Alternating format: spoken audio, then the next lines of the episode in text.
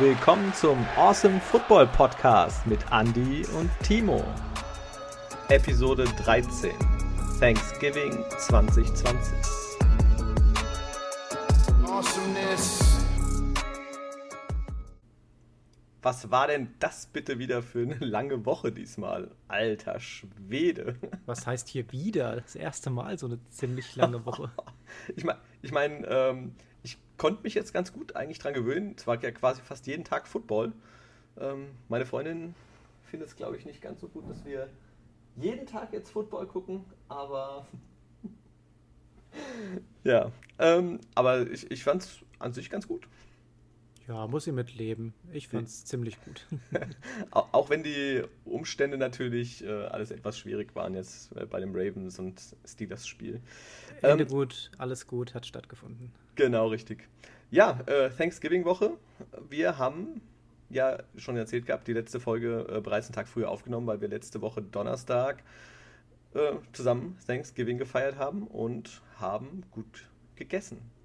Sehr gut. Da hat jemand äh, die ganz richtig schön zubereitet.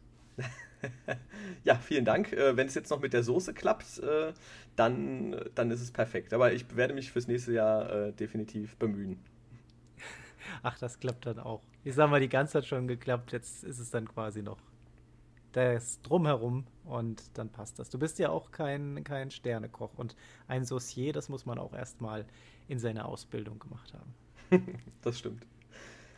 Genau. Ähm, bevor wir loslegen, vielleicht noch ein kleiner Hinweis. Äh, diesmal nicht zum Ende, sondern zum Anfang. Auf Instagram läuft noch unser Gewinnspiel. Wir verlosen Madden, das aktuellste, und zwar für die PlayStation 4. Bis Sonntagabend könnt ihr noch in den Lostopf springen, wenn ihr da Bock drauf habt. Das Spiel wartet. Und ja, schaut mal vorbei. Ja, einfach awesome-football-podcast und ja, lest euch die Sachen durch, liked das Bild, ähm, seid dabei, kommentiert äh, mit ein paar Leuten und ja, vielleicht gehört euch dann schon nächste Woche Madden 21. Was will man mehr? Wir steigen ein. Und zwar ging es los mit dem Spiel Texans at Lions, das die Texans ziemlich ordentlich mit 41 zu 25 für sich entscheiden konnten.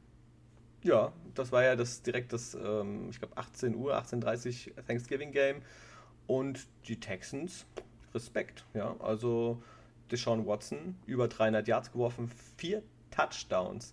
Und ja, da war halt einer dabei, der bei den Receivern alles in Grund und Boden ja, gelaufen äh, durch die Luft, hat er alles gemacht. Will Fuller, äh, 171 Yards bei nur sechs Receptions. Ja, zwei Touchdowns, klasse Leistung gewesen. Ja, aber nach dem Spiel auch einen ziemlich faden Beigeschmack. Ne? Ähm, ja. Will Fuller für die nächsten sechs Spiele suspendiert worden, ähm, hat laut seiner eigenen Aussage auf den falschen Arzt vertraut. Der hat ihm ein Mittelchen gespritzt gehabt, das aber zu den leistungssteigernden Mitteln ähm, letztendlich gezählt wird. Und daher jetzt diese harte Strafe folgend. Und Will Fuller hat ja auch die letzte Zeit ziemlich out of space performt gehabt im Vergleich zu dem, was man sonst von ihm gewohnt ist. Ich hoffe jetzt mal, dass es nicht nur von den Mittelchen kommt, weil dann, mein Freund, war es das. Mhm. Ja, sein Vertrag läuft aus am Ende der Saison und ist natürlich dann, äh, ja, ich denke mal, er wird einer der begehrtesten äh, Free Agent wahrscheinlich werden auf der Wide Receiver Position. Mal schauen, wo es ihn hin verschlägt äh, und ob einer dann dazu schlägt. Ja, werden wir sehen. Aber wie du es ja schon gesagt hast, der Mann des Abends weiterhin Deshaun Watson. Der hat einfach nicht aufgegeben mal wieder. Der zeigt, was in ihm steckt. Der nimmt einfach diesen großen Rucksack, packt da die Mannschaft rein und trägt sie nach vorne. Dieser Siegeswill von dem Kerl ist schon unbeschreiblich. Hat mir ziemlich gut gefallen gehabt. Ja, war ein ganz nettes Spiel, auf alle Fälle von den Texans. Die Lions 25 Punkte zwar gemacht, äh, Stafford knapp 300 Yards geworfen, ein Touchdown, eine Interception, aber auch viermal gesackt worden. Ja, da lief nicht viel zusammen. Sie stehen jetzt 4-7 und ja, da wurde jetzt die Reißleine gezogen bei den Lions. Matt Patricia durfte die Koffer packen und ja.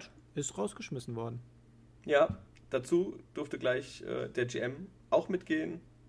Ähm, Quinn musste auch seine Koffer packen Und da wird es dann jetzt erstmal wahrscheinlich interimsmäßig einer weitermachen und dann zur neuen Saison hin werden sie ein neues Gespann präsentieren und hoffen, dass es dann wieder in eine andere Richtung geht. Weil aktuell ja, läuft es ähm, nicht so gut bei den Lions.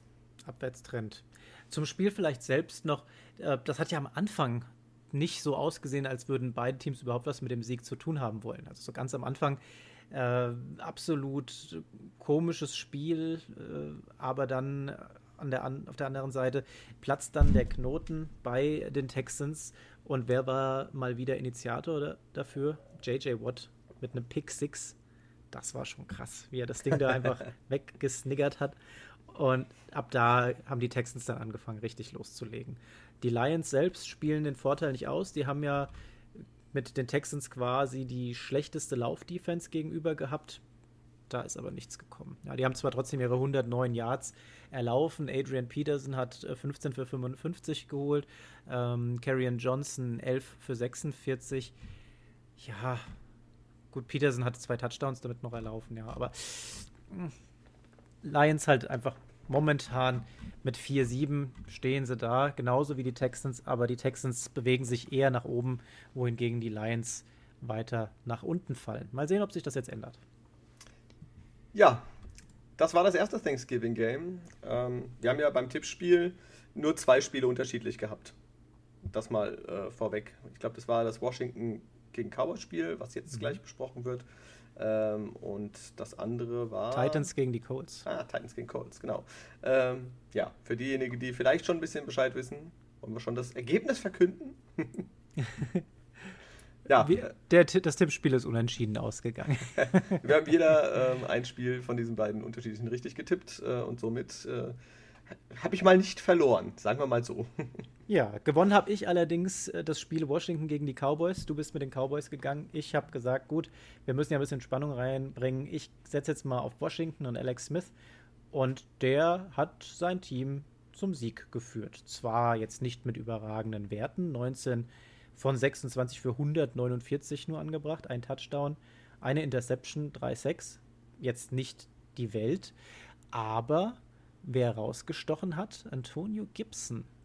Der macht 20 Läufe für 115 Yards, drei Touchdowns. Dazu fängt er dann noch 5 für 21. Der Sieger des Abends, meiner Meinung nach. Ja, auf alle Fälle. Der Rookie Antonio Gibson, super Spiel abgeliefert. Also hat mir auch richtig gut gefallen. Und dann hast du auf der anderen Seite eigentlich so einen äh, ja, Pro Bowler mit Ezekiel Elliott, bei dem einfach mal wieder gar nicht zusammenlief. Zehnmal gelaufen für 32 Yards. Ähm, ja, dazu noch dieser äh, Fumble, den er verloren hat. Ist natürlich dann bitter. Und dann kannst du nicht viel machen. Tja, machst du eigentlich gar nichts so doof, dass ich Elliott in meinem Fantasy-Team einfach in beiden liegen habe. War kein, war kein schöner Tag. Und schaut man dann auch mal tatsächlich auf das Rushing-Game von Dallas, Ezekiel Elliott zehnmal den Ball getragen für 32 Yards. Das ist schon echt nichts. Und damit ist er der beste Rusher, gefolgt direkt von Andy Dalton, dreimal für 17 Yards. Also wie man daraus erkennen kann, Laufspiel ging da gar nicht. Durch die Luft hingegen, Mary Cooper, sechs Stück für 112, ein Catch äh, zum Touchdown das war okay. Aber ja, noch mehr Schönes kann man da eigentlich nicht äh, zu, zu Dallas sagen. Washington hingegen, Smith hat das Spiel gut verwaltet. Das soll jetzt nicht abwertend klingen, aber die Zahlen, wir hatten es ja vorhin schon mal kurz.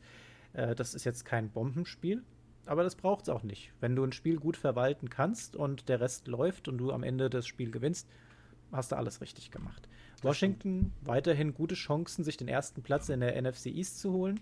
Natürlich sind da noch ein paar Konkurrenten, die das Ganze ähm, auch noch versuchen wollen, unter anderem die Giants. Die stehen nämlich genau wie das Washington Football Team 4 zu 7 und sind so ein bisschen aus diesem Keller-Duell raus. Also die haben sich dann doch von ihren Kollegen, den Jets, mit denen sie sich am Stadion teilen, etwas abgegrenzt. Und ja, mal schauen, das wird spannend werden in diese spannend und NFC East in einem Satz ist schon komisch, das zu sagen. Aber NFC Least, ja. NFC Least, also dadurch, dass die ja alle irgendwie 4-7, 4-7, 3-7, 3-8 stehen, die sind alle beieinander. Chancen ja. hat jeder, auch ja, die Cowboys. Alle innerhalb von einem Spieler. Ich meine, da kann noch alles passieren. Also es sind ja noch ein paar Spiele. Ja, und die Washington Defense hat ja auch gut ausgesehen. Nächstes Jahr wird Chase Young richtig gut wieder, auch wieder ein Sack jetzt geholt. Langsam kommt er immer besser rein. Die äh, Teams müssen wirklich richtig auf ihn aufpassen und das äh, gibt natürlich dann äh, für die anderen in der Defense richtig viel Platz, sodass die auch richtig Druck machen können schön gestört auf jeden Fall die ganze Zeit. Nächstes Jahr werden die wahrscheinlich nochmal brauchen, um die Offense ents entsprechend aufzustellen. Und meiner Meinung nach können wir dann so 2022 mit dem Washington Football Team wieder rechnen. Und dann sollte auch diese schwache Division wieder etwas mehr an Glanz gewinnen. Hoffentlich. So, kommen wir Glanz, Glanz Spiel. und Raiders passt zu diesem Spieltag sowas von gar nicht zusammen.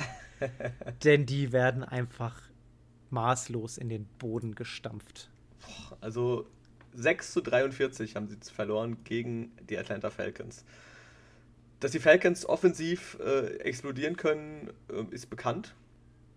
Aber das ist gar nicht passiert. Wenn man sich die Zahlen anguckt von Matt Ryan, 185 Yards, äh, zwei Touchdown, eine Interception, hm, okay, keine besonderen Werte. Denkst du, okay, im Laufspiel ging einiges. Ito Smith 65 Yards, Brian Hill 55 Yards, alles auch nicht Birdwing. Naja, dann durch die Luft. Calvin Ridley war der beste Passempfänger mit 50 Yards und einem Touchdown. Also, ähm, das war wirklich kein hochexplosives Game. Ja. Ja, ich wüsste auch jetzt nicht, womit ich anfangen soll in diesem Spiel. Ähm, schauen wir auf die Raiders, schauen wir auf Carr zum Beispiel. Vier Turnovers, drei Fumbles, eine Interception für einen Pick Six. Oder sollten wir vielleicht auch darüber reden, dass fast das komplette Fourth Quarter von Nathan Peterman gespielt wurde. Ohne Interception wohlgemerkt. Ohne Turnover. ja. Also auf jeden Fall nicht der, der Abend von Derek Carr. Der kommt auf 22 von 34 für 215 Yards.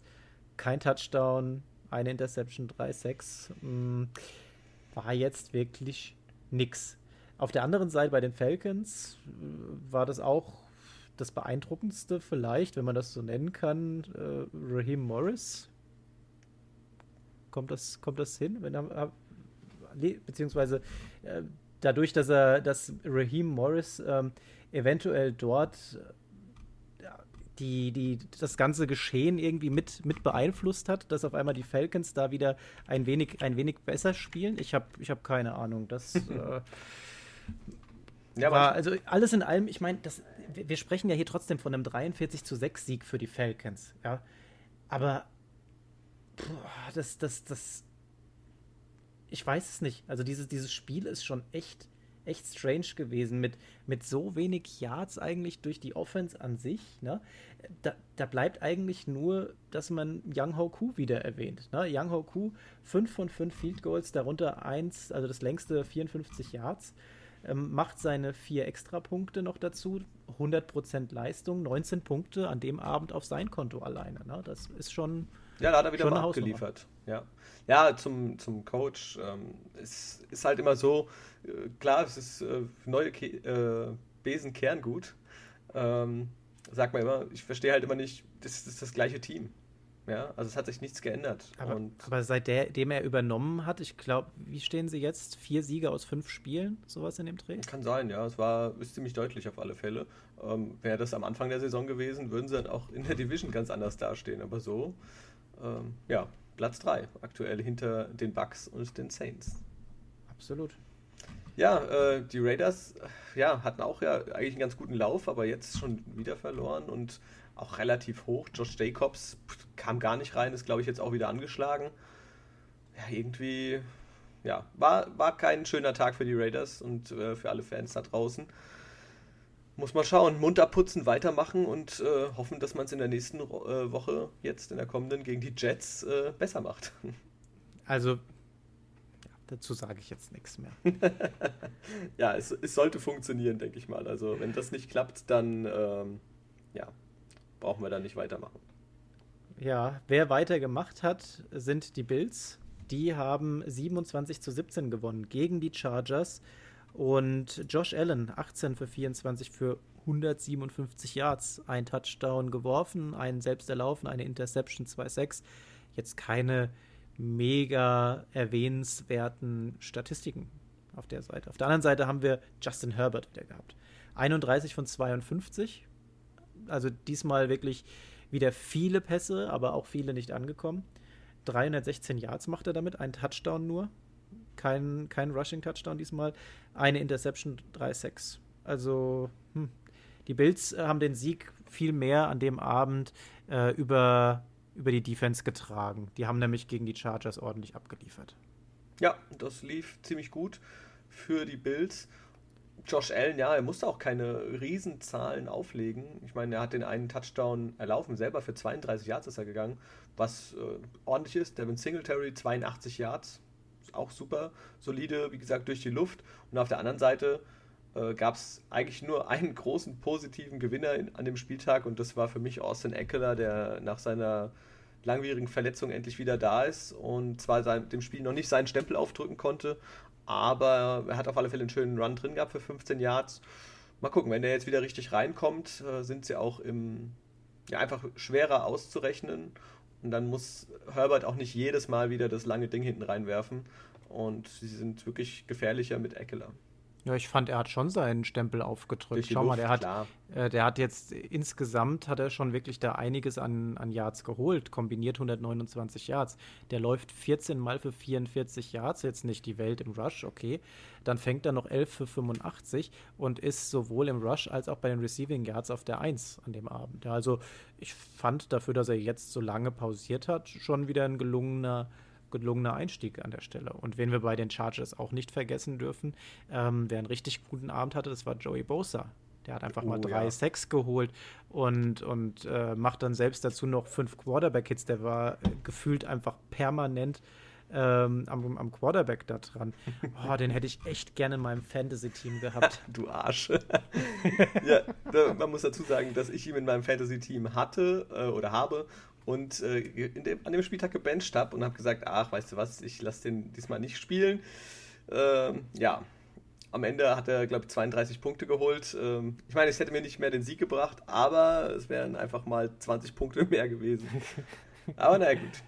Genau, und äh, kommen wir, kommen wir nochmal zurück auf die Bills Defense, weil das sind für mich die Gewinner aus dieser Partie. Die haben es geschafft, ähm, den Quarterback dreimal zu sacken, Justin Herbert auf den Hintern zu setzen und äh, vor allem die wichtigen Plays ähm, in der Endzone letztendlich nicht stattfinden zu lassen. Dann hat auch noch Tredavious White eine Interception von Herbert provoziert. Das hat super geklappt. Ähm, hat er sich gefreut, dass er den mitnehmen konnte. Und ähm, man muss auch noch sagen, dass die Bills ähm, da auch ziemlich viel im vierten Quarter haben zugelassen, also die Offense. Das waren insgesamt äh, drei aufeinanderfolgende Turnovers, die wir da gesehen haben. Ja. Und die Bills Defense äh, schafft es daraus letztendlich nur drei Punkte ähm, zuzulassen. Ja, also haben die, die Chargers da komplett zurückgehalten.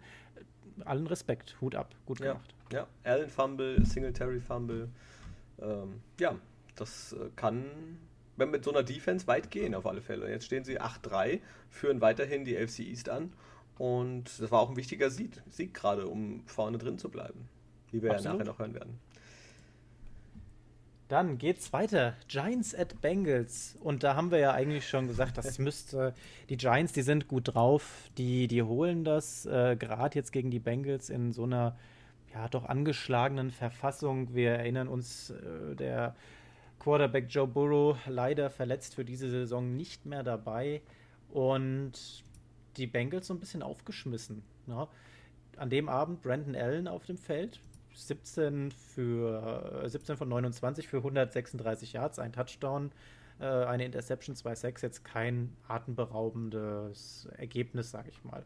Auf der anderen Seite haben wir Daniel Jones gesehen gehabt, 16 von 27 bringt er an für 213, kein Touchdown, kein Rushing Touchdown, keine Interception, keine 6. Das war eine richtige wenn man so will, Nullnummer an dem Abend. Ähm, aber unterm Strich, und das hatten wir vorhin auch schon mal in einem anderen Spiel gesagt gehabt, ähm, zählt es letztendlich nur, das Spiel dann am Ende doch mitzunehmen und zu gewinnen. Genau, das passt eigentlich genau, weil das hatten wir gesagt beim Washington Football Team. Und äh, die Giants nehmen sich das auch zu Herzen, gewinnen 19 zu 17. und führen damit die NFC East an. Ja, 1917 definitiv enger als gedacht. Ähm, und es ging ja schon ziemlich gut los. Ähm, Touchdown Giants und dann die Bengals, postwenden direkt Brandon Wilson mit einem Kick-Return über 103 Yards. Geil. Also richtig guter Lauf, kam er einfach durch, alles perfekt weggeblockt. Und äh, ja, dachte ich, wow, okay, Respekt, geiler Start. Mir hat es auch gut gefallen, dass Brandon Allen, klar, er hat auch einen Fumble gehabt, äh, man hat ab und zu mal so ein bisschen die Unsicherheit trotzdem gesehen, aber hat mir sonst, ja, äh, besser gefallen als Finlay auf alle Fälle. Äh, da war mir so ein bisschen bange, ehrlich gesagt, dass das nicht funktioniert. Aber sonst ganz gutes Spiel gemacht. Die Giants auf der anderen Seite. Jetzt ähm, war das mittlerweile der dritte oder der vierte Sieg sogar in Folge. Ich glaube, der vierte. Die Giants, die holen sich das dritte Spiel in Folge. Dritte Spiel, okay. Ja. Und das haben sie seit 2016 nicht mehr geschafft. Das ist natürlich nicht schlecht. Aber ähm, man muss auch mal sagen, wer ein gutes Spiel gemacht hat bei den Giants, Evan Engram, 100, Absolut. 129 Yards, auch mein ähm, Tight End übrigens in Fantasy. aber. Ähm, Hast du den auch gestellt? Den hatte ich tatsächlich gestellt, ja. ähm, aber Daniel Jones ähm, hat sich leider verletzt. Da musste am Ende dann äh, Colt McCoy ran. Und der soll angeblich jetzt auch starten im nächsten Spiel. Und das wäre natürlich äh, bitter für die Giants, wenn ihr Starting Quarterback nicht Daniel Jones heißt. Ja, müssen wir mal abwarten, was da jetzt so passiert. Dieses Jahr ja sowieso geprägt von Verletzungspech der Quarterbacks. Also da haben wir schon echt viele große Namen und auch andere äh, kleinere, nicht ganz so prominente Namen, die sich da doch schon stark verletzt haben und, und über ein paar Spiele bis hin zur Saison aus ähm, da das Ganze mittragen müssen schauen wir mal, wie es mit Daniel Jones weitergeht. Ich weiß gar nicht. Ich habe jetzt noch nicht mitbekommen, ob der. Ja, ich denke. Sollte kein Season aus gewesen ja, sein. Ja, der ist ja, ist ja so ein harter Hund auch. Ja? Also ich denke mal, er wird äh, jetzt das Spiel vielleicht verpassen und dann in der Woche drauf hoffentlich wieder da sein. Und ja, er ist auf alle Fälle mitverantwortlich, dass es bei den Giants in den letzten Wochen deutlich besser läuft. Ja, und bei der Giants Defense muss man ja auch nochmal lobend erwähnen an der Stelle, die lassen nur einen Touchdown zu. Den durch äh, T. Higgins, der war gut, kann man nicht sagen. Ähm, ansonsten gibt es noch ein Field Goal und eben, wie von dir vorhin schon erwähnt, diesen Kickoff Return durch Brandon Wilson. Ansonsten hat die Defense da wirklich gut standgehalten. Und ja, mal schauen, wie es da so weitergeht. Ja, die Bengals weiterhin abgeschlagen auf dem letzten Platz und New York, wie schon gesagt, auf Platz 1 der NFC East. Genau. Ja, Abgeschlagen wurden auch die Colts und zwar von den Titans in Person deinem Spieler der Woche, King Henry. Alter, ja. Also äh, Derrick Henry definitiv für mich der Spieler der Woche. Klar, es hätte noch einen anderen gegeben, den hast du gewählt. Äh, aber Derrick Henry, 27 Mal gelaufen, 178 Yards. Die hatten teilweise bei den Colts, äh, die haben eine, eine Dings eingeblendet, eine Statistik eingeblendet. Und da stand drin, wie viel Rushing Yards sie aktuell in der Saison zugelassen hatten. Und da auf Platz 1 stand zu dem Zeitpunkt Derrick Henry mit 103 Yards zugelassen ähm, im letzten Spiel gegen, vor zwei Wochen gegen die Colts. Das war das meiste, was sie zugelassen hatten. Und auf Platz 2 war, glaube ich, Kareem Hunt mit 79 Yards. Auf Platz 3 war schon Derrick Henry in diesem Spiel mit 78 Yards und ich glaube, das war im ersten Quarter. Also am Ende 178 Yards, drei Touchdowns der hat wirklich komplett dominiert. Und das macht es natürlich dann auch einem Ryan Tannehill und generell dem gesamten Team um die Titans äh, ist relativ einfach. Ja, nicht nur einem Ryan Tannehill, auch ähm, letztendlich die Receiver profitieren von so viel Präsenz von Derrick Henry auf dem Platz. AJ Brown, vier Receiving äh, Bälle gefangen für 98 Yards, ein Touchdown. Corey Davis auch drei für 70. Das sind alles super Werte. Und ähm, das hat ja am Anfang noch nach einem Schlagabtausch ausgesehen. Die, die Titans haben ja dann tatsächlich erst im, im zweiten Quarter so richtig aufgedreht und eine eindeutige Sache daraus gemacht. Und äh, da haben die Colts einfach keine Lösung für gehabt. King Henry kann machen, was er möchte. Der läuft tatsächlich da einfach weiter durch. Die Titans mit 35 Punkten bereits in der ersten Hälfte. Und insgesamt kommen sie an dem Abend auf 229 Rushing und 220 Passing Yards das ist ja einfach eine mega Sache. Übrigens, Henry mit seinem achten Spiel in Folge mit über 100 äh, Rushing Yards, zieht damit gleich mit Chris Johnson für die zweitlängste Strähne seit 1970. Den Rekord hält übrigens Hall of Famer Barry Sanders mit 10 Spielen in Folge über 100 Rushing Yards. Und noch ein Titel ist in Reichweite für King Henry. Und zwar der Rushing-Titel zwei Jahre in Folge. Das gelang zuletzt äh, Ledanian Tomlinson 2007. Aktuell führt Henry die Rushing-Liste ja an, das haben wir vom Andy schon gehört. Und ähm, ja, seine dritte Saison in Folge mit über 1000 Rushing Yards. Beeindruckend. Ja, ich glaube, da kommt noch einiges dazu, wenn wir ihn weiterhin so in der Form sehen. Ja, wird, glaube ich, eine ganz nette Zahl. Und die Tennessee Titans, ähm, die stehen jetzt bei 8-3 und führen vor den 7-4 Indianapolis Colts die AFC South an. Das heißt, ähm, ja, Playoff, ähm, Playoffs fest im Auge. Im Absolut. Ja, also ich bin gespannt. Also auch jetzt die Titans sind so langsam wieder in der richtigen Spur. Die haben ja mal die ein, zwei Spiele verloren zwischendurch, wo ich dachte, oh, jetzt sind sie am struggeln. Aber jetzt mit dem Sieg, ähm, das war ziemlich deutlich gegen die Colts. Nicht so deutlich ging es weiter, Panthers at Vikings. Und das war für mich zumindest das Ende, äh, ja, fast schon das Spiel der Woche. Denn das war ein absoluter Krimi, was da passiert ist. Spektakel, ja. Wirklich. Aber äh, vielleicht bis dahin, äh, bevor wir jetzt wirklich zum Ende kommen. Ähm, die, die Panthers, äh, ja, ich weiß nicht, wir haben beide auf die Vikings gesetzt gehabt, ne? Und, und recht, recht behalten. Recht behalten, genau. 27 zu 28 geht dieses Spiel aus. Und Kirk Cousins, 34 von 45 angebracht für 307 Yards. Der hat drei Touchdowns gemacht. Holy moly, Kirk, ja. was ein Abend. ja, die letzten Wochen ist er richtig gut drauf. Ja? Also ich glaube, die letzten zwei, drei Spiele, wo er ja wirklich super Zahlen abgeliefert hat und echt einen raushaut nach dem anderen. Und darum macht es Spaß. So wollen wir ihn auch sehen. ja, Vikings. und äh, die, die Vikings am Anfang gehen in, direkt in Führung. Touchdown-Pass auf Jefferson. Und der hat ja sowieso einen mega Abend gehabt. Der möchte, glaube ich, in Zukunft, dass wir den mit anderen Nummer 1 Wide Receiver nennen. Ja, der hat ähm, wieder mal 7 für 70 gefangen, zwei Touchdowns. Ja, ziemlich gut.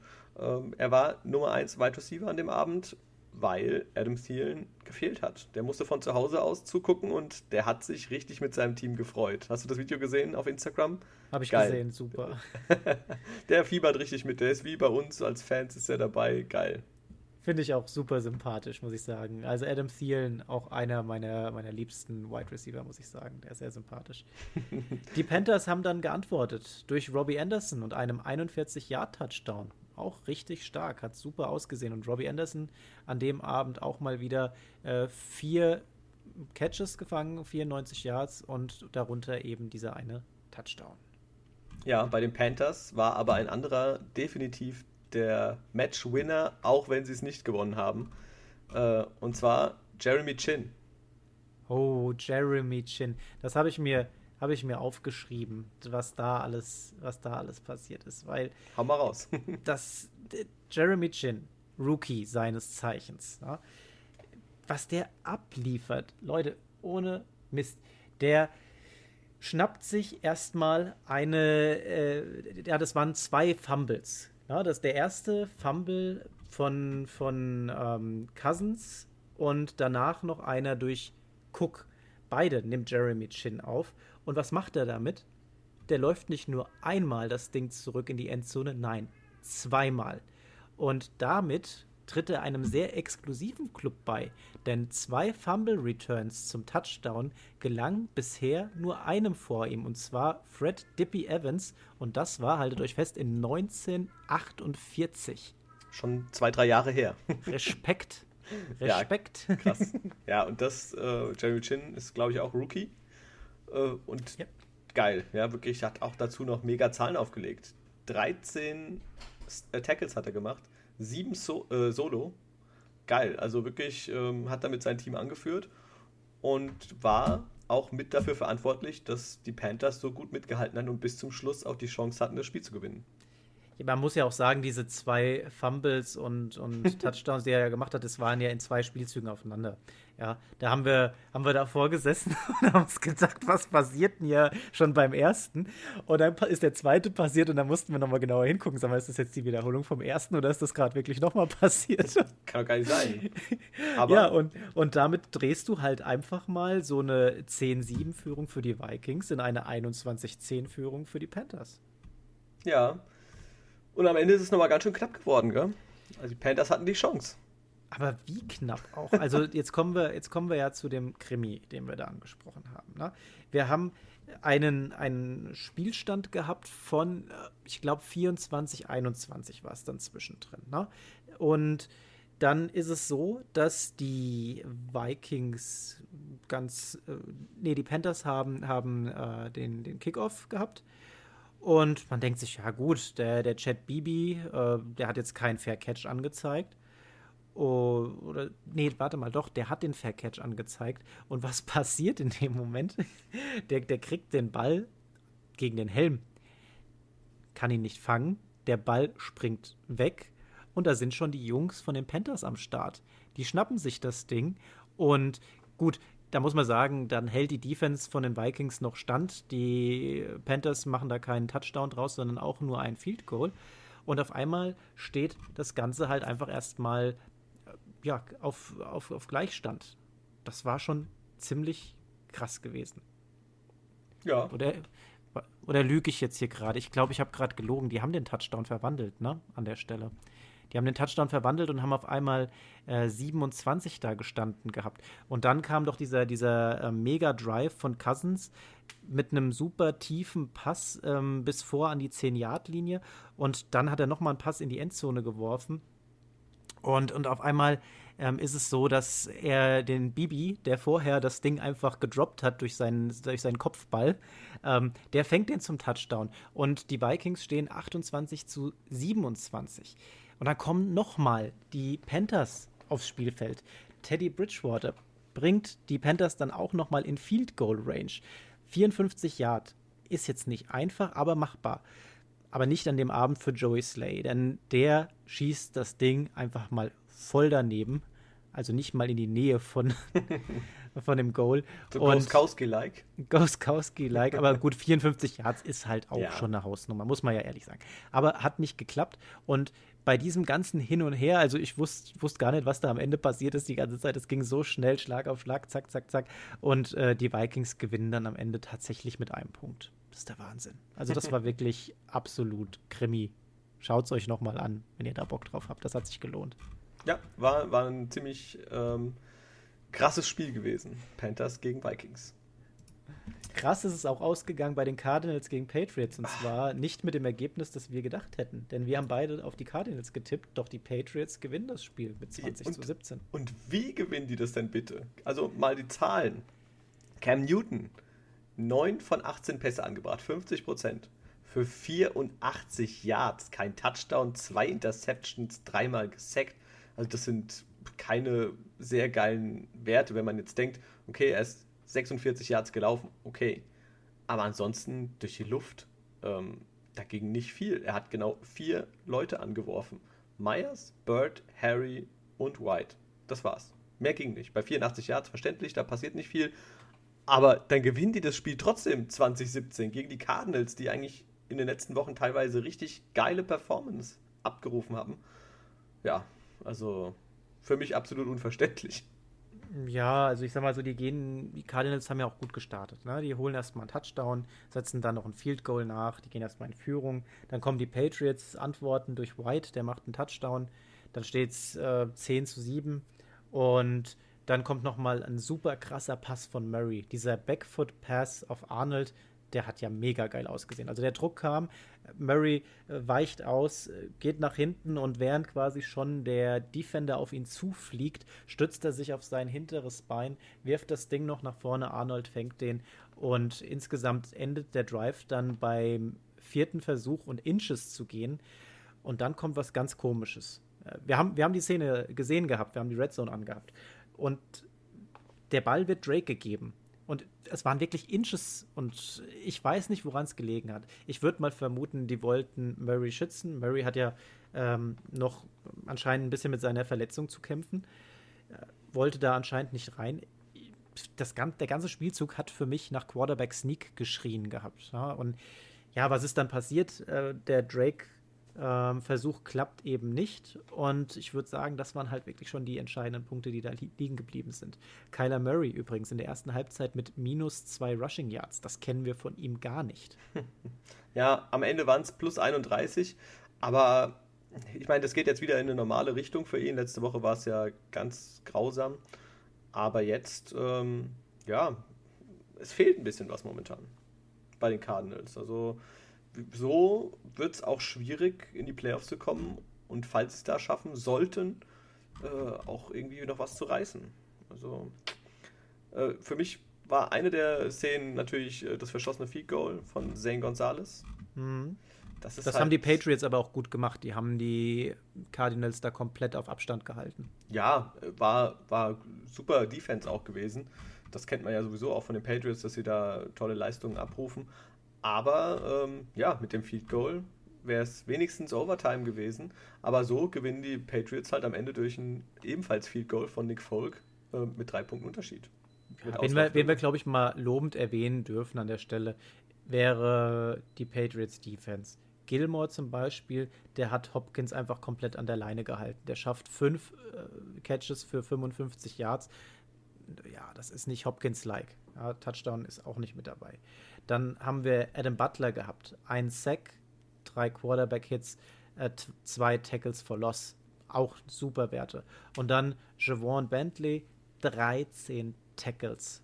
Also die Defense der Patriots, nur mal um diese drei hervorzuheben, die haben schon gut abgeliefert gehabt, im Gegensatz zur Offense. Ja, also die haben wirklich äh, die Patriots im Spiel gehalten und am Ende auch dann äh, waren sie mitverantwortlich für den Sieg. Und die Patriots äh, stehen 5-6 Klar, äh, dritter Platz hinter Miami und Buffalo, mit den Playoffs wahrscheinlich weiterhin nichts zu tun. Rein rechnerisch äh, haben sie noch die Möglichkeit. Aber da muss jetzt echt alles passen, dass das irgendwie noch funktioniert. Ja, die Cardinals lassen wieder einen klaren Sieg, den sie hätten erzielen müssen, liegen. Meinen Seahawks gefällt's. ja, und äh, dann kommen wir jetzt zum nächsten Spiel. Dolphins gegen Jets. Auch beide aus dem gleichen, äh, aus der gleichen Division wie die Patriots und die Dolphins. Also im ersten Quarter habe ich noch gedacht, wow, okay, es stand 3-3 gegen die Jets. Da haben sie sich reichlich schwer getan. Am Ende ist es ein vom Ergebnis her am ersten Blick auf 20 zu 3 relativ deutlich. Aber ähm, ja, doch, die Dolphins haben sich schwerer getan, als es eigentlich hätte sein müssen. Gestartet nicht Tour, weiterhin äh, jetzt verletzt, Ryan Fitz, äh, Fitzpatrick. Fitzmagic wieder am Steuer und der hat eine ordentliche Leistung abgeliefert. 260 Yards knapp, zwei Touchdowns, zwar viermal gesackt worden, aber ein ziemlich ordentliches Rating. Ähm, Devontae Parker, der Wide Receiver, den hat er achtmal gefunden für 119 Yards. Also das war schon äh, ziemlich ordentlich. Ja, Touchdown-Pässe gehen dann auf Mike äh, Gesicki, der hat zwei gefangen für 35 und einen Touchdown. Und Adam Shaheen auch eingefangen für 7 und 1. Jason Sanders, der Kicker, macht zwei von zwei Field Goals, ähm, eins davon auch 54 Yards. Also wir sehen, es funktioniert, Mr. Slay. Und ähm, ja, ansonsten zu den, du hast schon gesagt, viermal gesackt worden, äh, unser Fitzmagic. Der hat aber auch noch zusätzlich neun Quarterback-Hits abbekommen. Also die O-Line der Dolphins hat absolut noch Arbeit vor sich. Und die Defense der Dolphins, muss man sagen, solide. 3 6 und 7 Quarterback-Hits platzieren die. Da hat Sam Darnold, der ja wieder dabei war, keinen schönen Wiedereinstieg gehabt. Der wurde richtig unter Druck gesetzt. Und die Dolphins alles in allem Glück gehabt, dass es gegen die Jets ging. Andere Mannschaften würden die Fehler, die da passiert sind, einfach knallhart abstrafen. Ja, die Dolphins stehen jetzt aber 7-4. Weiterhin nur ein Spiel hinter den Bills. Äh, und die Jets, äh, ja, die marschieren Richtung First Overall Pick im kommenden Draft. Weiterhin und das unangefochten. ja, ich glaube, den Platz werden sie, den Platz an der Sonne werden sie auch nicht mehr abgeben. ähm, Platz an der Sonne, äh, die Cleveland Browns. 8-3 stehen sie, auch wenn sie sich ziemlich schwer getan haben gegen die Jacksonville Jaguars. 27-25 gewinnen die Browns. Und es ist amtlich, die Browns werden zum ersten Mal seit 2007 eine Saison nicht negativ beenden. Herzlichen hey, Glückwunsch. Respekt. Dazu muss man auch sagen, dass das ging schon stark auf das Konto von einem, und zwar Jarvis Landry. Einfach ein super Abend gehabt, der Kerl. Der hat acht Pässe gefangen für 143 Yards, ein Touchdown dabei. Und der hat einfach gezeigt, dass er da Bock drauf hat und einfach die, die Browns da nach vorne pushen möchte. Und das mit dem Quarterback, mit Baker Mayfield. Ja, das gibt doppelte Punktzahl nochmal für Landry für mich. mit dem Quarterback so eine Leistung abzurufen, schon wirklich eine gute Sache. Der hatte den Willen und das Herz da einfach dieser Mannschaft äh, reingetragen gehabt und man sieht, der hat wirklich Bock, da was zu reißen. Und wenn das so weitergeht, steuern die Browns tatsächlich darauf hinaus, seit 2002 das erste Mal wieder in den Playoffs zu stehen. Ja, das haben sie sehr gut gemacht bisher und ja, haben sich auch nach einer etwas schwächeren Phase wieder gefangen. Und klar, du musst erstmal gegen jetzt auch ein 1-10-Team wie die Jacksonville Jaguars auch erst gewinnen. Und die haben ebenfalls teilweise echt super Football gespielt als Quarterback. Minshew verletzt, Jake Luton gebencht, jetzt ist Mike Glennon am Steuer und der hat mit 235 Yards und zwei Touchdowns, keine Interception, ein ziemlich solides Spiel abgeliefert. Aber auch aufgrund des hervorragenden Running Games von James Robinson. 128 Yards, ein Touchdown, äh, den er erlaufen hat. Plus nochmal die 31 Yards durch die Luft. Also geil. Ja, und das bei den ganzen negativen Vibes rund um die Jaguars. Der Junge, der hält die Fahne oben und zeigt, hier, ich bin noch da, ich stecke den Kopf nicht in den Sand und ich zauber euch da einfach permanent weiter Punkte, Yards, was auch immer ihr wollt, aufs Board. Mit mir könnt ihr in Zukunft rechnen. Auf der anderen Seite haben wir wieder mal Nick Chubb gehabt. Der kommt mit 19 Läufen und 144 Yards, einem Touchdown, mal wieder ganz nach oben bei den Rushing-Leuten der Cleveland Browns. Zudem fängt er noch drei weitere für 32. Also Nick Chubb, Hut ab. Der hat auch echt drauf, der Kerl. Nick Chubb, Hut ab. Alter, ein Spruch für ein T-Shirt, ich hab's. Endlich der erste Spruch fürs T-Shirt. So, und jetzt müssen wir aber auch nochmal sagen, na, wir, wenn wir über die die Browns reden. Und das war ja jetzt kein, kein schöner Sieg, aber sie haben gewonnen. Und wir müssen einfach uns auch nochmal zurückerinnern. 2016 kommen die aus der Saison mit 1 zu 15.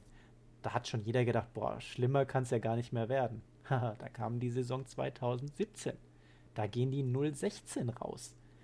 Das war, das war einfach die, das waren Klatschen ohne Ende und keiner hat gedacht, dass die irgendwann mal da wieder aus dem Keller rauskommen. Dann hatten die ja diese ähm, im letzten Jahr so diese Anfangs-Bandwagon-Zeit, wo jeder gesagt hat, boah, jetzt, jetzt haben wir auch noch OBJ am Start, jetzt kann eigentlich gar nichts mehr schiefgehen und da ist der Erfolg so ein bisschen ausgeblieben. Aber jetzt steuern die tatsächlich auf den Kurs zu, dass die vielleicht wieder in die Playoffs kommen. Und wenn wir mal schauen, gerade so eben in dieser jüngsten Vergangenheit, wo die gestanden haben, ist das eine Mordsentwicklung. Ja, das ist absolut richtig. Und ich muss sagen, äh, ich habe ja so ein bisschen diesen Bandwagon crashen lassen am Anfang der, unserer Folgen. Und mittlerweile, 8-3, stehen sie super da. Und ich glaube, da gibt es viele Fans auch wieder da draußen, die sich freuen, dass die Browns endlich mal wieder das Zeug haben, in die Playoffs zu kommen. Wie weit es dann geht, ähm, werden wir dann sehen. Ja, wer sich nicht gefreut hat an diesem Spieltag, sind die Fans der Denver Broncos. Oh. Denn die Denver Broncos, ja, da gab so ein, so, ja, so, so, so ein Zwischenfällchen, der dafür gesorgt hat, dass die an dem Abend einfach mal ohne Quarterback auf dem Feld gestanden haben. Kann man, Alle ja, kann man ja mal raus. machen als Quarterback. Kann man mal machen. Und was, was, was machen wir da, wenn wir keinen Quarterback haben? Dann holen wir uns einen Wide Receiver aus dem Practice Squad, der irgendwann schon mal Quarterback gespielt hat. Ja. Und den stellen wir da hin. Kendall Hinton. Und ich möchte den Jungen gar nicht vor den Bus werfen, denn das ist eine Situation, ich glaube, da möchte keiner rein. Der hat gesagt, er war total gehypt. Das waren die spannendsten 24 Stunden seines Lebens. Und ähm, ja, eins von, ein Versuch von, von neun hat er dann angebracht, 13 Yards, kein Touchdown, zwei Interceptions, 1-6. Darüber müssen wir nicht sprechen. Das war im Vorfeld klar, dass sowas passiert. Und die Saints momentan ja auch ohne Drew Brees, dafür mit Taysom Hill. Der hat mit 9 von 16 für 78 Yards jetzt auch kein Feuerwerk veranstaltet. Der hat keinen Touchdown geworfen, dafür wieder zwei erlaufen, weil das kann er gut. Und unterm Strich ist es so, dass halt bei den Saints aktuell die Defense brachial ist. Und ja, das Spiel war so spannend, dass der Sender Fox, der das Spiel ausgestrahlt hat, bei sechs verbleibenden Minuten auf der Uhr dann rüber zum Spiel Rams gegen die 49ers umgeschaltet hat. Was soll man dazu mehr sagen? Also, es war kein spannendes Spiel. Es war einfach, ja, die sind über die Broncos drüber gefahren, beenden das Spiel mit 31 zu 3. Ja, also die, die Broncos, muss man dazu sagen, dass sie natürlich auch äh, selber schuld an dieser ganzen Misere waren, weil es war ja im Vorfeld hieß es ja, oh, warum wird es von den Ravens verschoben wegen Covid-Fällen und bei den Broncos haben kein Quarterback, das ist so gemein. Natürlich, Driscoll, der Ersatzquarterback äh, bei den Broncos, wurde positiv auf Covid getestet. Ähm, ja, Allerdings haben die Broncos den Fehler gemacht, dass erstens nicht äh, genügend, für genügend Schutz gesorgt wurde und dass diese ganzen Quarterbacks immer alle zusammen die Meetings und getrainiert haben und so weiter. Sie haben keinen isoliert für einen Notfallplan. Und somit waren dann Drew Locke, Brad Ripien und Blake Bortles alle als äh, Hochrisikopersonen ähm, auf dieser Covid-Liste. Ja, und dann musste natürlich gucken. Dann wurde noch kurzfristig ähm, ja, haben sie, glaube ich, nach einem anderen Quarterback äh, irgendwie gefragt gehabt, ob sie den eventuell signen können. Problem ist natürlich auch, der muss auch erstmal verschiedene Tests durchlaufen, um da reinzurutschen. Ging nicht, wurde abgelehnt und dann musst du natürlich gucken, wer von deinen Leuten hat mal irgendwie ein bisschen Quarterback-Erfahrung gesammelt. Ja, dass das natürlich nicht klappt, ist klar. Also wären die Regeln nicht so scharf, hätten wir vielleicht einen Colin Kaepernick wiedersehen können. ich, ich glaube, dafür hätte er sich nicht äh, hergegeben. Wahrscheinlich nicht. Ja, aber wie gesagt, die Saints äh, rasieren die Broncos. Ähm. Ja, die müssen jetzt einfach schauen, die Saints, dass sie die Zeit, bis Breeze wieder fit ist, überbrücken können. Und in dem Spiel äh, Latavius Murray äh, unterstützend dazu beigetragen. 19 Läufe für 124 Yards, zwei Touchdowns. Elvin Kamara auch wieder 54 Yards erlaufen. Das passt. Also die, die Running Backs machen da schon äh, ordentlich Wind und, und schauen, dass da offensiv nichts liegen bleibt und die Defense, wie gesagt, liefert ab und hält die Broncos einfach komplett aus der Endzone fern. Ja, du hast das äh, spannendere Spiel aber gerade schon angesprochen, wo sie hingeschaltet hatten.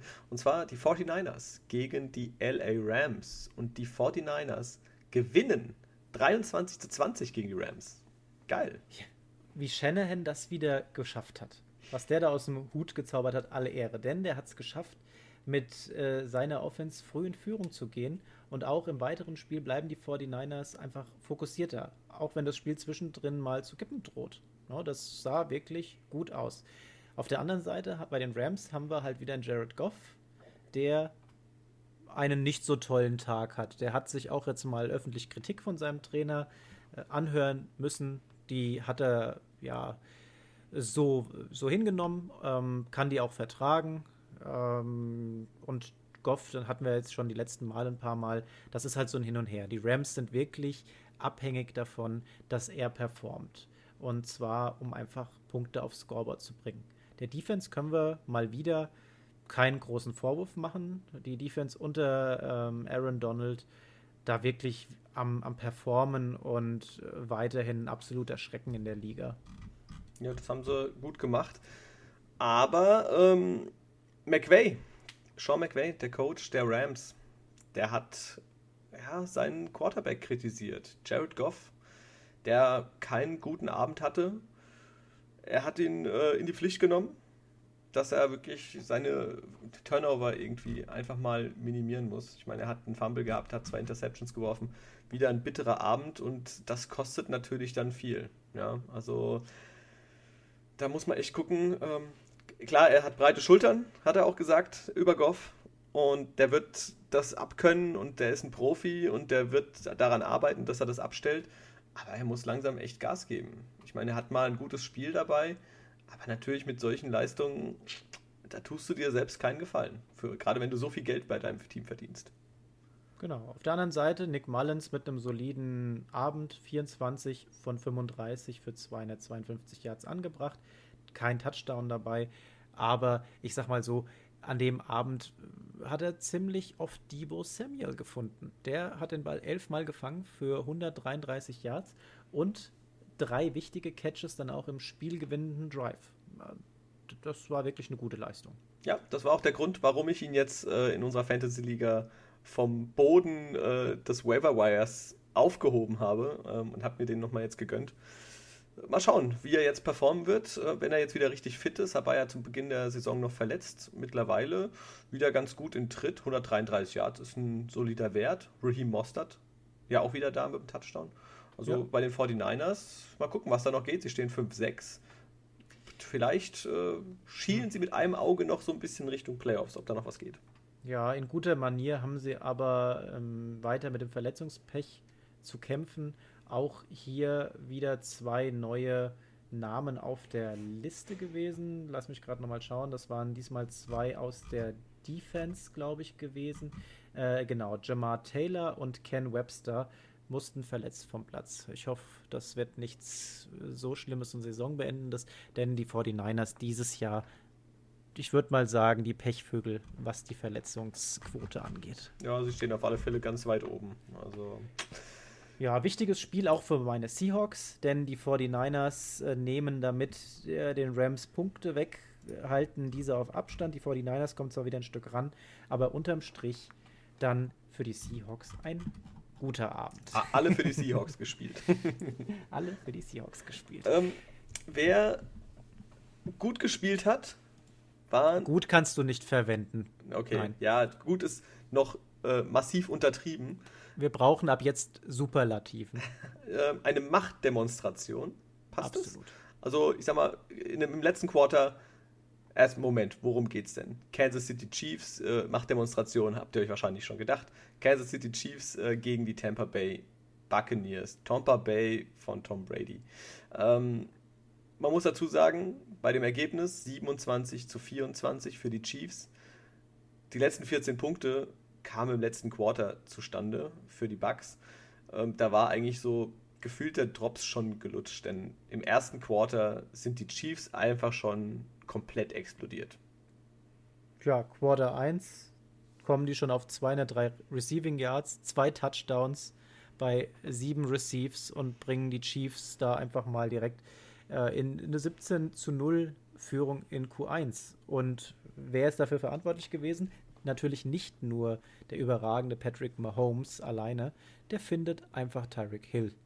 Tyreek Hill an dem Abend 13 Catches, 269 Yards, drei Touchdowns. Eat this, mein Player of the Week. Krass. Also, ihr habt euch nicht verhört. 13 Receptions, 269 Yards. Also das ist echt äh, eine absurd hohe Zahl. Und ich glaube, das gab es noch nicht ganz so oft in der NFL-Geschichte, oder? Genau, richtig. Hill ist damit der dritte Spieler innerhalb der letzten 30 Seasons mit 200 Receiving Yards in einem Quarter. Und er ist der Erste, der das mit sieben und mehr gefangenen Pässen erreicht. Richtig geil. ja, also für mich äh, auch geil. Diese Szene, wie er dann hinten diesen Backflip in der Endzone macht, rückwärts in die Endzone springt. Also, ja, die hatten wirklich im ersten Quarter haben sie gleich 17-0 geführt. Da war irgendwie schon der Wille von den Bucks gebrochen gefühlt. Ja, aber nicht von Andy Reid, denn der schafft es sein Team dann doch noch mal eben auf diese bis zu drei Punkte ranzubringen. Der hat die richtigen Stellschrauben gefunden, um eben auf diesen massiven Schlag aus dem ersten Quarter zu reagieren und ja, bringt die halt einfach nochmal gefährlich nah ran. Die Chiefs haben irgendwie zwischendrin ausgesehen, als äh, würden sie es eher ruhiger angehen lassen. Ja, äh, die hätten den Sack zumachen können, absolut. Haben es aber nicht gemacht. Und klar gewinnen sie, aber das kann auch mal nach hinten losgehen, so eine Aktion. Bei uns in Hessen sagt man dazu übrigens Uffbasse. Uffbasse, ja. ähm, ja, du meintest wahrscheinlich gerade ähm, nicht Andy Reid von den Chiefs, sondern du meintest äh, Bruce Arians von den Bugs, die noch mal, der nochmal sein Team rangebracht hat. Ja, sorry. ja, nat natürlich. Na natürlich. Aber die beiden sehen sich auch ziemlich ähnlich, muss man sagen. ähm, Rob Gronkowski, über 100 Yards gefangen. bei sechs Receptions. Ähm, das ist, funktioniert weiterhin sehr gut. Äh, Tom Brady hat aber neben den drei Touchdowns, die er geworfen hat, leider halt auch zwei Interceptions geworfen. Und das, ja, halt, wirft immer Fragen auf. Ich meine, 345 Yards, solide, wirklich gutes Spiel, zwei, drei Touchdowns, geil. Äh, aber halt die zwei Interceptions, die machen es ihm so ein bisschen kaputt im Vergleich äh, zu den Werten von Mahomes. Ja, ich weiß nicht denkst du irgendwie, Brady passt einfach nicht in dieses Konzept mit von den Bucks mit Bruce Arians, der ja gerne mal einfach so ein langes Ding werfen lässt?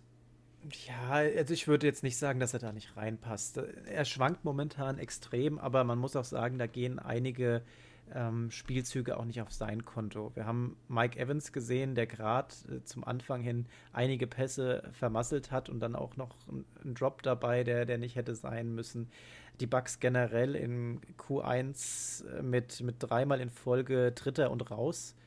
Äh, das bei vier Drives und dann eben, wie du ja schon gesagt hast, diese zwei Interceptions, das macht das Ganze halt nicht einfacher.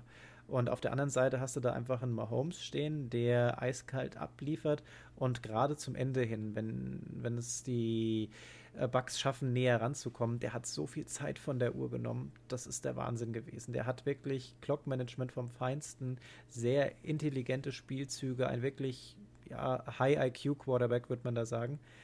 Der gefällt mir ziemlich gut. Und ähm, ja, Spoiler-Alarm, die Chiefs weiterhin bei mir in der Gesamtwertung auf Platz 2, aber ich musste mit mir echt kämpfen, denn gefühlt hätte ich sie eigentlich wieder auf die Eins heben wollen. Ja, was mich davon abgehalten hat, war einfach, äh, wir kommen später noch dazu, das Ergebnis der Steelers, aber die Art und Weise, wie die Steelers da jetzt hingekommen sind, war eigentlich schon Grund genug, jetzt wieder die Chiefs vorbeiziehen zu lassen. Aber ja, schauen wir mal, was da in den nächsten Wochen noch so passiert. Aber nein, ich glaube nicht, dass es äh, nur an, an Brady liegt und äh, ich glaube schon, dass er da reinpasst in die Mannschaft er muss einfach sich mehr zusammenreißen. Wir haben richtig tolle Plays von ihm dort schon gesehen. Der hat die Waffen und die müssen halt einfach nur funktionieren. Ja, er muss, ich, ich glaube, er braucht einfach ein bisschen Hilfe.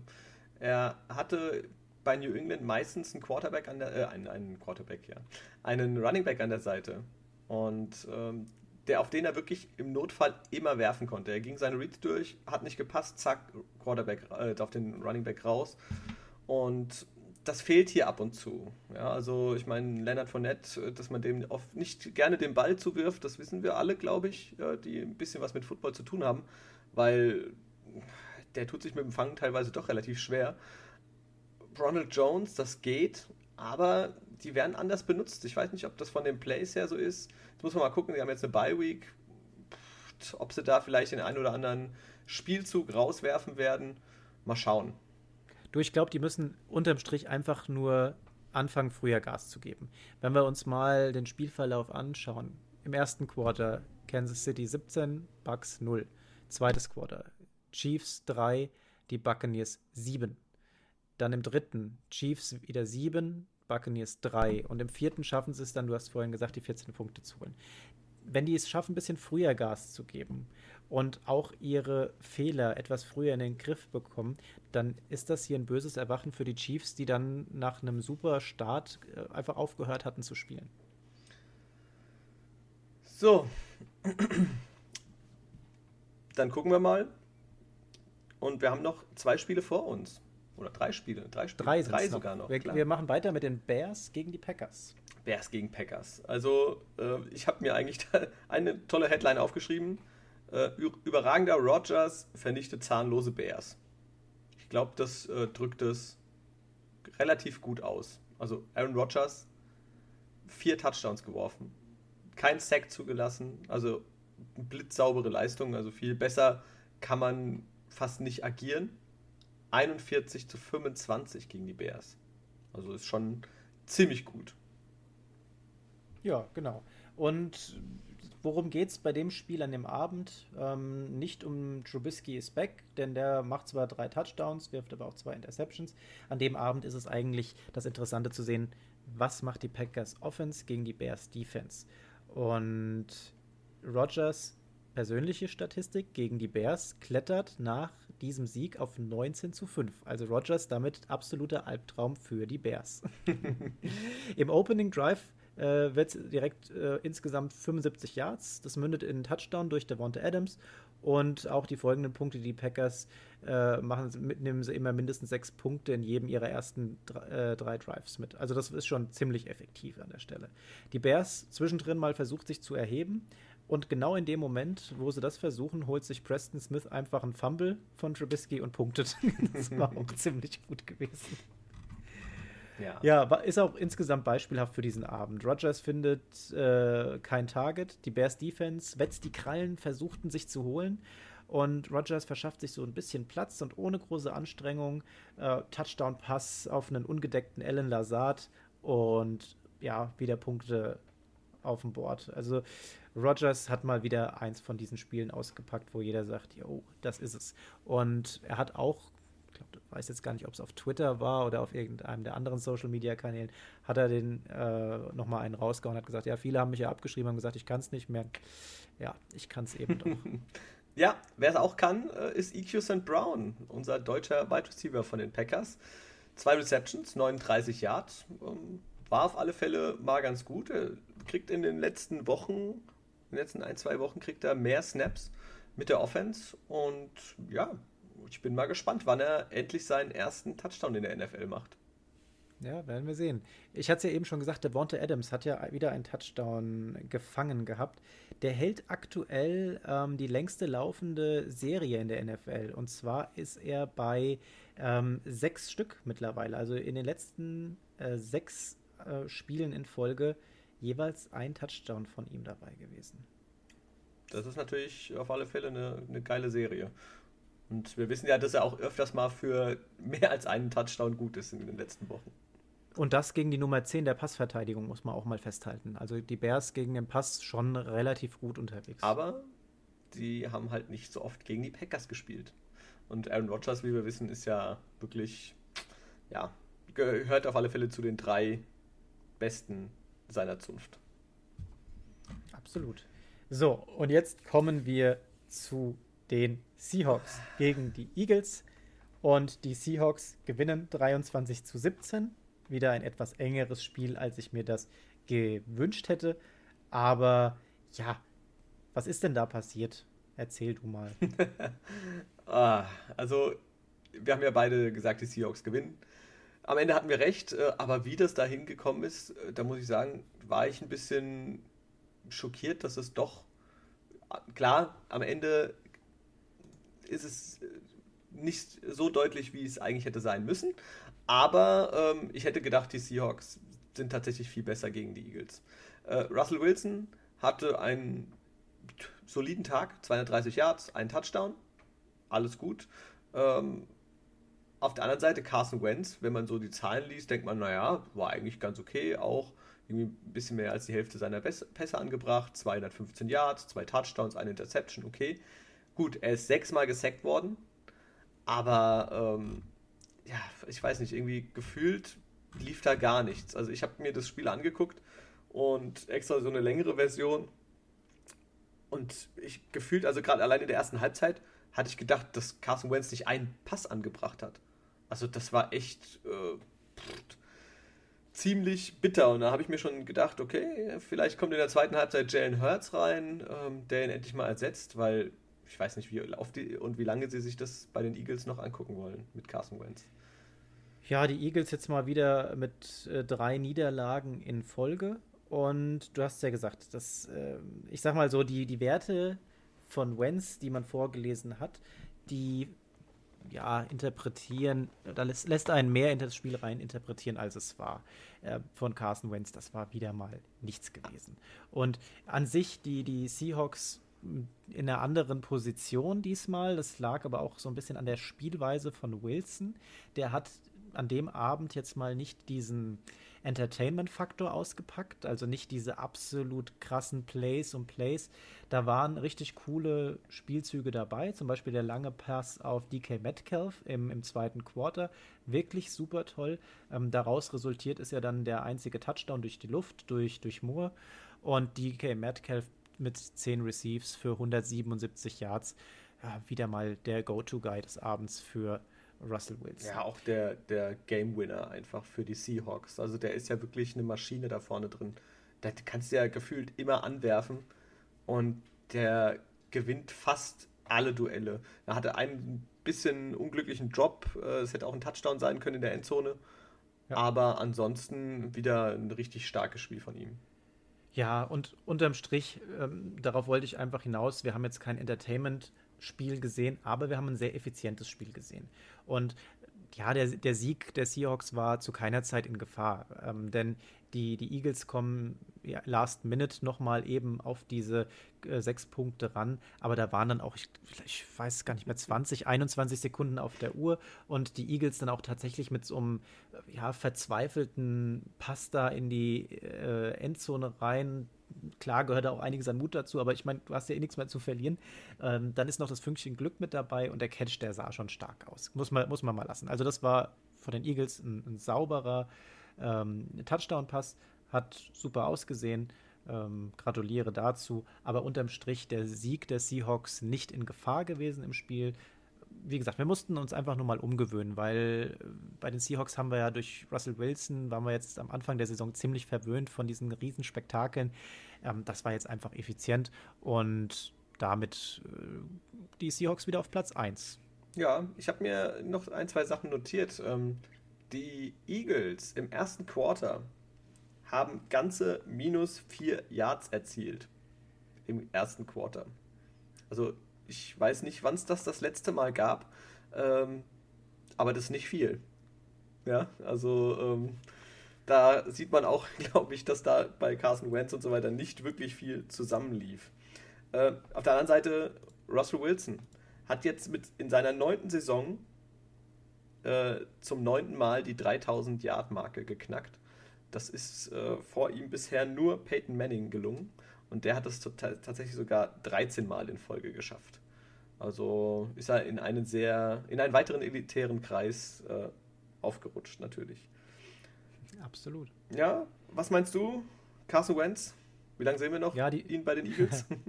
die Frage, die greifst du ja auf, die, die äh, haben wir ja den Eagles-Fans in unserer Fantasy-Gruppe gestellt. Und die Antwort ist eigentlich die gleiche, die ich letztendlich auch gegeben hätte. Und zwar, die Eagles bezahlen richtig viel Geld für Carson Wentz. Und dem sein Vertrag läuft noch ein bisschen. Den kannst du eigentlich jetzt nicht benchen für irgendeinen Rookie-Quarterback.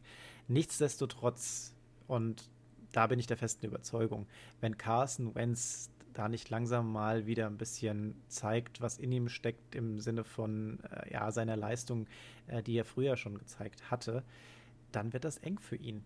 Ich persönlich kann mir nicht vorstellen, dass die Mannschaft, auch wenn er so viel Geld bekommt, ähm, weiter verlieren möchte. Nee, ich glaube, das kann sich keiner in Philly vorstellen. Äh, und ich glaube, da gibt es auch einige, die nicht mehr ganz so glücklich sind mit der Personalie. Ja, aber die Fanbase in Philly ist ja sowieso relativ schnell, ähm, ja, etwas salty, um es mal so auszudrücken. no offense. Football is family. Ja. ja. Ähm. Wir kommen zum letzten Spiel des Abends und das lief gestern. Die Ravens gegen die Steelers. Und wir hatten das vorhin schon mal mit den Verletzungen, als wir über die Broncos gesprochen hatten und das, äh, also nicht nur Verletzungen, sondern hauptsächlich auch diese, diese Covid-Geschichten. Und davon sind die Ravens ja besonders gebeutelt. Und die Ravens gegen die Steelers eigentlich schon, ja, ist das noch eine zweite Mannschaft, eine dritte? Ist das der Practice Squad? Da wurde ja so ein bisschen gewitzelt. Ähm, jedenfalls verlieren die Ravens gegen die Steelers. Die Steelers weiterhin ungeschlagen, aber das Spiel ist ausgegangen 19 zu 14 für die Steelers und damit weitaus knapper, als es jeder wahrscheinlich erwartet hätte. Ja, also gerade vor allem, wie gesagt, gegen diese extrem ersatzgeschwächten Ravens. Man muss dazu sagen, es war, standen ja, ich weiß nicht, wie viele Spieler waren es insgesamt? Über 20, die auf der Covid-List gelandet sind. Ich dachte, das waren irgendwas um die 19, aber ja, genau, also um die 20 Spieler. Äh, unter anderem natürlich kein geringerer als Lamar Jackson, der Quarterback der Ravens, der ausgefallen ist. Dazu in der, im Rushing Game äh, die, äh, Dobbins mit ausgefallen und Mark Ingram ebenfalls. Und äh, dann ist natürlich schon bitter, wenn deine beiden oder deine drei stärksten Läufer alle schon mal raus sind. Und als Ersatz, als Quarterback, haben sie Robert Griffin III auch ein ehemaliger Heisman Trophy Winner. Ähm, super abgeliefert damals, als er in die NFL kam, hat sich dann schwer verletzt bei den Washington Redskins damals noch und mittlerweile im dritten Jahr bei den Ravens. Ja, ähm, also. Also mich hat dieses Spiel gerade am Anfang an Tischtennis erinnert. An Tischtennis? Warum? An Tischtennis. Warum? Weil wir vier Turnovers gesehen haben im ersten Quarter. Und der erste von Griffin bei, einer, bei einem ich nenne es jetzt mal Übergabeversuch an Edwards, was das war, keine Ahnung. Also es sah aus, als würde er dem Running Back tatsächlich den Ball geben wollen. Äh, den, hat ihn aber nicht richtig losgelassen, zieht ihn damit irgendwie wieder zurück. Der geht runter und das äh, lassen sich die Steelers nicht entgehen. Danach Big Ben mit einer absolut lächerlichen Interception, die er da wirft. Direkt in die Hände von äh, den, äh, den Raven, ihrem Bowser. So, dann geht's weiter. Drittens, Griffin zum Pick Six. Und dann haben wir noch Ray Ray McLeod gesehen, der den Punt-Catch einfach verbaselt. Der hat den Fair Catch nicht angezeigt. Und das ist das, womit ich es vorhin mit den, mit den ähm, im, im Vikings-Spiel verwechselt hatte. Aber der hat den Fair Catch nicht angezeigt. Und auf einmal kriegt er einen Hit ab. Holla die Waldfee, wie das eingeschlagen hat. Verliert den Ball und der nächste Turnover. Und das meinte ich mit Tischtennis. Das ging einfach von links nach rechts, von links nach rechts. Wahnsinn. Ja, das war äh, ziemlich bitter. Ähm, das war, ja, äh, wenn du den Faircatch nicht anzeigst und kriegst dann so einen harten Hit. Ja, er wusste, glaube ich, nicht, dass er hat nach oben geguckt und hat ihn nicht gesehen, dass er schon so verdammt nah war. Bei RG3, dem Quarterback, die Werte. Er hat sieben von zwölf Pässe angebracht. Hm, okay 33 Yards. Ah, also äh, eine Interception, dreimal gesackt worden. Äh, okay, er ist für 68 Yards gelaufen. Einmal ein geiler 39-Yard-Run. War super. Aber gefühlt auch, ich habe mir das gestern angeguckt gehabt, oder wir haben es ja beide angeguckt, ähm, der war gefühlt auch ständig verletzt. Denn beim Rennen auf einmal humpelt er, beim Snap, er läuft zwei Schritte zurück, fängt an zu humpeln. Also irgendwas hat nicht gestimmt. Und ja, am Ende ist er auch raus. Da kam dann Ausgetauscht. Trace McSorley rein, der immerhin nochmal einen Touchdown geworfen hat. Ähm, zwar auch nur zwei von sechs Pässe angebracht, aber immerhin für 77 Yards. Ähm, ja, also auch nochmal für 16 Yards gelaufen.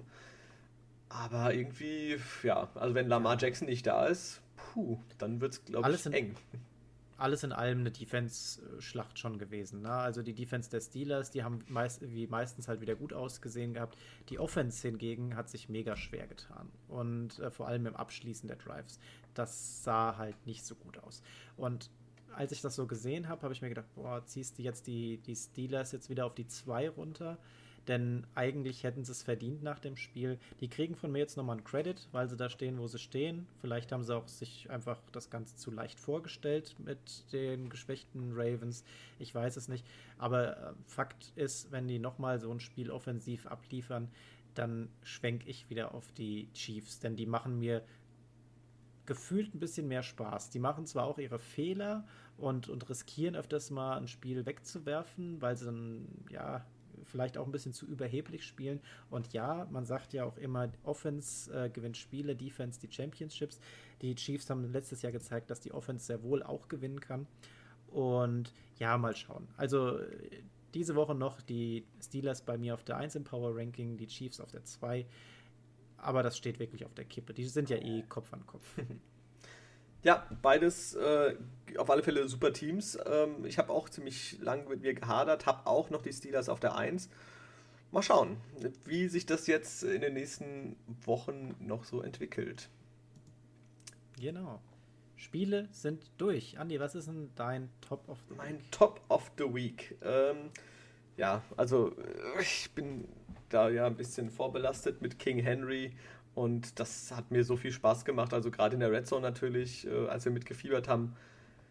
Äh, geil, ja. Also dem zuzugucken, wie er sich da durchtankt und trotzdem, also die Wendigkeit und alles. Und dann ist da noch so ein Schrank, der sich einfach da vorbewegt. Geil. Also wirklich macht mir Spaß. Und deswegen ist das Laufspiel äh, der ähm, Titans gegen die Colts in Person von King Henry mein Top of the Week. Gute Wahl. Ich hätte es mir jetzt auch einfach machen können und meinen Spieler der Woche auch zum Top of the Week machen können. Hätte er verdient. Tyreek Hill, wirklich super Sache. Aber für mich tatsächlich Top of the Week war der Krimi Panthers Vikings am Ende. Das hat mir so Spaß gemacht und hat mich ähm, so in einen, in einen Adrenalinrausch versetzt gehabt. Fand ich super. Hat mir wirklich gefallen. Wie sieht es mit einem Flop of the Week aus?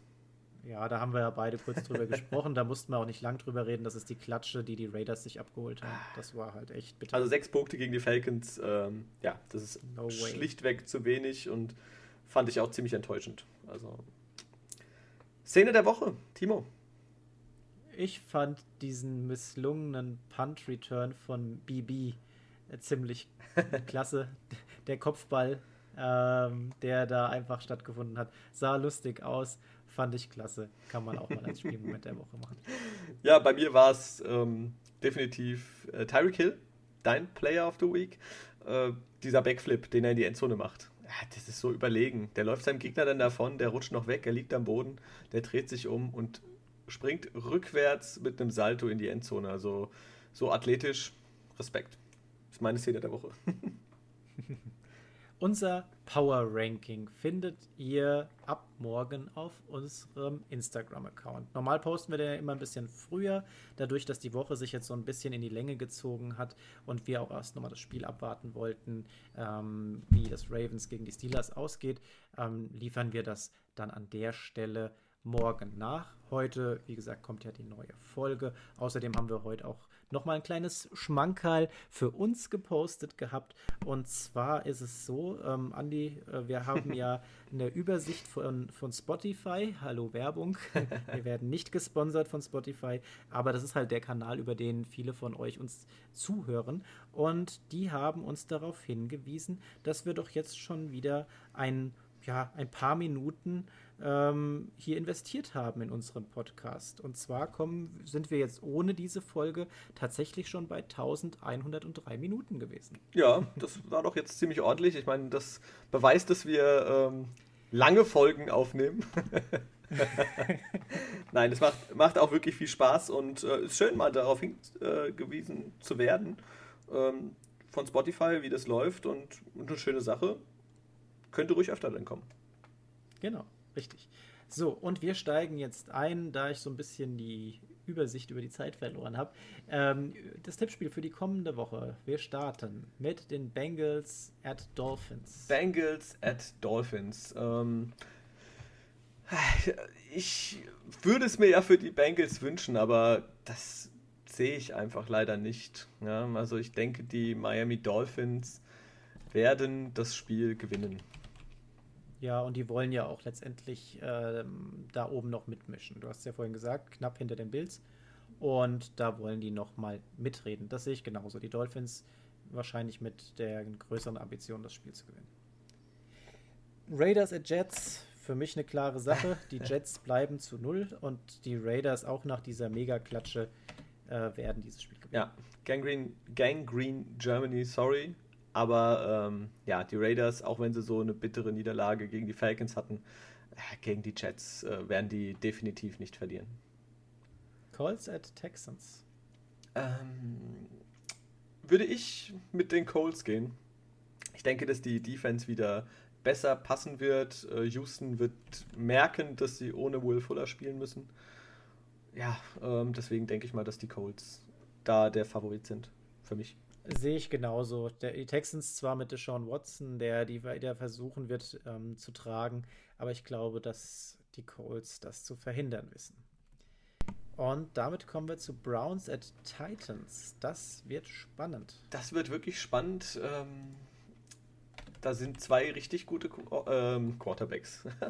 Nein, äh, nein, doch, also es sind einer ist auf alle Fälle sehr gut. Ähm, da sind zwei richtig gute Running Backs genau, am ja. Start. Ähm, Nick Chubb gegen King Henry und ähm, ja, ich fahre mit King Henry. Den Titans. Ich steige auf deinen Bus mit auf. Ich glaube, die Titans haben da Bock drauf. Die Lions gegen die Bears. Und ich hätte nicht gedacht, dass es äh, so früh schon wieder dazu kommt, aber ich setze mal auf die Bears. Du setzt auf die Bears mit. Ah, ich weiß jetzt nicht natürlich, was bei den Lions passiert. Ob sie was machen. Go risky. Ah, Risk ich, it for the biscuit. Ich gehe ich geh auch mit den Bears. Es, es ah, geht hier um ein du Essen. Du musst auch mal hier ein bisschen Spannung es, es reinbringen. Es geht um ein Essen. Da, ach, da geht es immer noch drum. Jaguars at Vikings, da bin ich bei den Vikings. Ja, das werden die Wikinger holen. Gehe ich von aus. Saints at, Saints at Falcons. Ich gehe mit den Saints. Ich gehe mit. Ich gehe mit den Falcons. Da hast du deinen risky ah. Pick. Rams gegen Cardinals habe ich mir ein bisschen schwer getan, muss ich sagen, äh, mit der Entscheidung. Lass mal hören, was, was du so favorisierst. Äh, also ich würde normalerweise die Cardinals tippen, aber irgendwie haben sie mir in den letzten Wochen nicht so gut gefallen. Äh, deswegen denke ich, dass die Rams eine Reaktion auf die Niederlage gegen die 49ers zeigen und das Spiel gewinnen. Ja, dann sind wir uns hier an der Stelle einig, denn ich glaube, dass Goff den Schuss gehört haben wird von seinem Trainer die Cardinals momentan, ja, immer noch stark, aber ich denke, wenn, wenn Goff sich da am Riemen reißen kann, hat er da zwei Wide Receiver Waffen vorne drin, die einfach mega performen können. Beim nächsten Spiel braucht man mich nicht fragen. Giants gegen Seahawks in keinem Szenario für mich gewinnen das die Giants. Nee, ich glaube auch nicht. Das werden definitiv die Seahawks holen. Wir kommen zu den Patriots at Chargers und hier hoffe ich auf Justin Herbert. Ja, ich hoffe auch auf Justin Herbert. Ah, ich bin eigentlich immer, wenn ich mit Aber den Patriots gegangen bin, haben sie irgendwie reingeschissen. Wenn ich gegen sie tippe, dann gewinnen sie. Äh, ich gehe auch mit den. Dann musst du jetzt auf die Patriots gehen, damit Herbert wieder einen Sieg bekommt und die Statistik am Ende nicht Okay, ich, ich gehe mit den Patriots ähm, weil ich natürlich Herbert in meiner Fantasy-Liga habe und hoffe, dass er gut performt. Eagles at Packers, ich glaube, da müssen wir ja, nicht drüber reden. Die Packers. Genauso wenig wie über die Broncos gegen die Chiefs. Ja, das, das sollte alles klar ich sein. Ich denke auch. Washington at Steelers, das ist meiner Meinung nach auch ziemlich klar. Ich weiß nicht, ob du es anders siehst. Nee, die Steelers ähm, werden auch nach dem Spieltag ungeschlagen sein. Mhm. Was machen die Bills und die 49ers? Ich tendiere zu den Bills. Ich auch. Josh Allen, ich denke, das ist das komplettere Paket. Momentan spielen die wirklich gut. Also ja. ein bisschen underrated, aber immer noch mit 8-3 super. Und was machen die Cowboys und die Ravens? Ich meine, das ist ja dann erst, ähm, das ist ja das letzte Spiel, glaube ich, diese Woche dann. Ähm, da kommen dann hoffentlich mal wieder ein paar Leute zurück und. Dann würde ich mit den Ravens gehen. Ja, sehe ich, sehe ich genauso. Wir, natürlich hoffen wir alle, dass, dass Lamar Jackson wieder dabei ist, damit das ein schöneres Spiel wird. Ansonsten, ja, gucken wir mal. Wir haben schon wieder einen Spieltag, in dem wir nur zwei Spiele unterschiedlich getippt haben. Oh oh. Ähm, unterm Strich äh, ist unser Tippspiel 12 zu 12 ausgegangen. Also wir haben doch ordentlich getroffen, ja. guten, guten Riecher gehabt im letzten Spieltag. Mal sehen, wie der nächste wird wir sind am Ende der Folge angekommen. Leute, es hat wieder mega Spaß gemacht. Ich weiß nicht, wie viel Zeit wir heute euch wieder auf die Uhr bringen, wie viel auf unseren Counter dazukommen. Spotify wird es uns bestimmt irgendwann mal wieder sagen. Vielen Dank fürs Zuhören. Vielen Dank, dass ihr uns motiviert, hier weiterzumachen. Ähm, auch für eure netten Kommentare, eure netten Nachrichten. Wir freuen uns sehr darüber. Binden euch gerne mit ein. Ähm, nutzt die Social Media Accounts dazu. Kontaktiert uns, stellt uns Fragen. Würden wir gern äh, immer mal wieder ein bisschen mehr noch zusätzlich mit reinholen. In dem Sinne, ich wünsche euch einen wunderschönen Abend und macht's Spaß. ja, es war mir eine Ehre, war wieder eine schöne Folge, diesmal etwas länger als sonst. Ähm, aber es gab auch einiges zu besprechen, war einige Spiele, Thanksgiving und so weiter. Und ich hoffe jetzt auf einen schönen Spieltag. Und dann wie der Timo schon gesagt hat, lasst gerne viel Liebe da auf unserem Instagram-Account. Äh, meldet euch. Awesome-Football-Podcast. Hört rein. Ähm, ja, und ansonsten Nick Chubb, Hut ab, würde ich sagen. Äh, viel Spaß und äh, wir hören uns.